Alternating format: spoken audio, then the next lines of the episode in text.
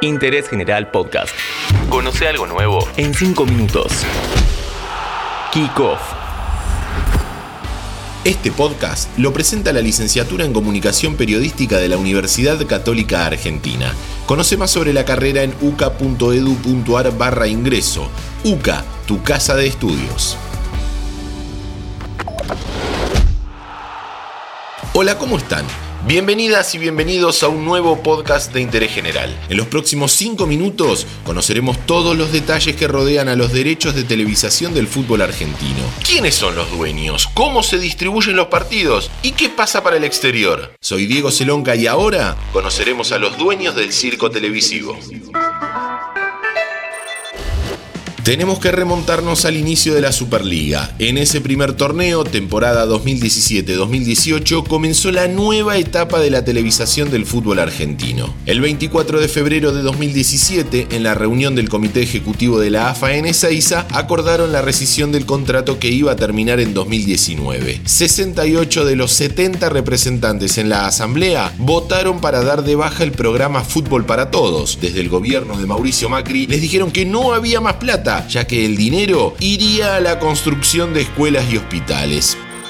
El 27 de junio de 2017 finalizó el programa tras 8 años de emisiones gratuitas por canales de aire con los partidos Independiente Lanús y Talleres San Lorenzo. Una vez rescindido este contrato, la AFA abrió la licitación para vender los derechos de televisación. Se presentaron tres ofertas llevadas a cabo por ESPN, MediaPro y por la alianza Fox Turner. Finalmente, y tras varias idas y vueltas, Fox y Turner fueron los que se quedaron con los derechos, firmando un convenio por 5 años de duración con opción a otros cinco. Fox y Turner son las empresas elegidas para televisar los partidos de fútbol argentino a partir de agosto y por cinco años. Le pagaron a la AFA un adelanto de 1.200 millones de pesos como garantía y aseguraron otros 3.200 millones por año. El mismo vencería en 2022. Además, se comprometieron a hacerse cargo del juicio que el grupo Clarín le había iniciado a la AFA por haber rescindido en 2009, durante el gobierno de Cristina Kirchner, el contrato que los unía hasta 2014. Antes de seguir con la televisación del fútbol en nuestro país, tenemos que viajar a Estados Unidos, porque allí, en marzo de 2019, The Walt Disney Company se quedó con 21st Century Fox, o sea, Disney compró a Fox. Y Disney ya era la dueña de ESPN, por lo que a partir de ese momento, Fox Sports e ESPN pasaron a tener los mismos dueños.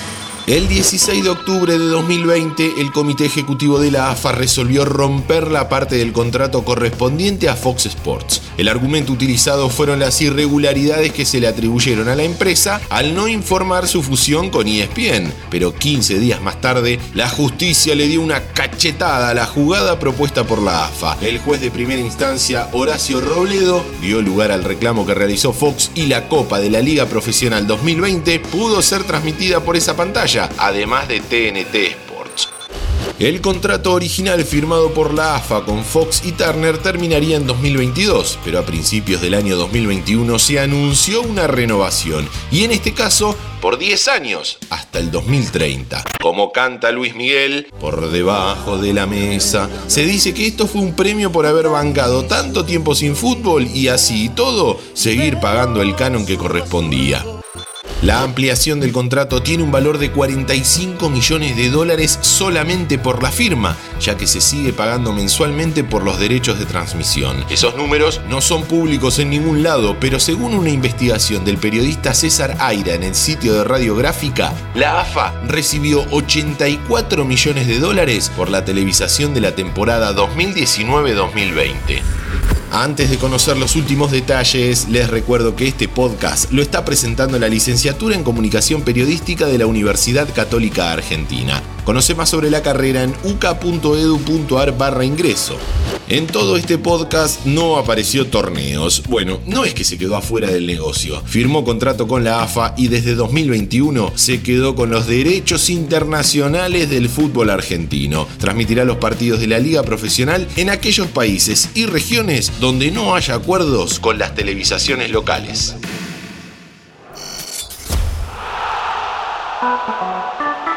Interés General Podcast.